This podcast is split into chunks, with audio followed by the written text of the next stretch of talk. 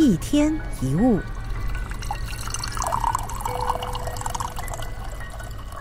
我们身边应该都有这样子的人，说话不经思考，总是心直口快的伤害别人，却常说自己是一个直肠子，要别人理解他们直率坦诚的个性。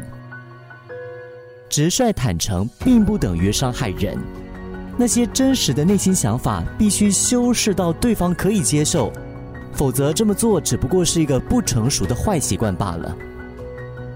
有一些自以为幽默的人，很喜欢挑战别人的底线，明明说话的内容与所做的事情一点也不有趣，却喜欢不分场合的说一些轻佻、浮夸，甚至毫无禁忌的话。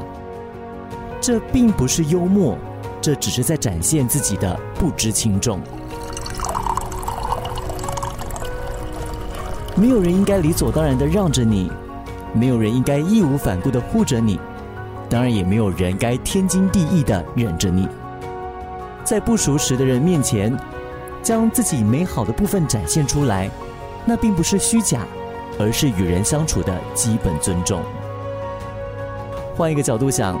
如果你连不好的部分都大拉拉的展现出来，对方即使不喜欢，也选择包容，还愿意指正你的缺点，也懂得欣赏你的优点。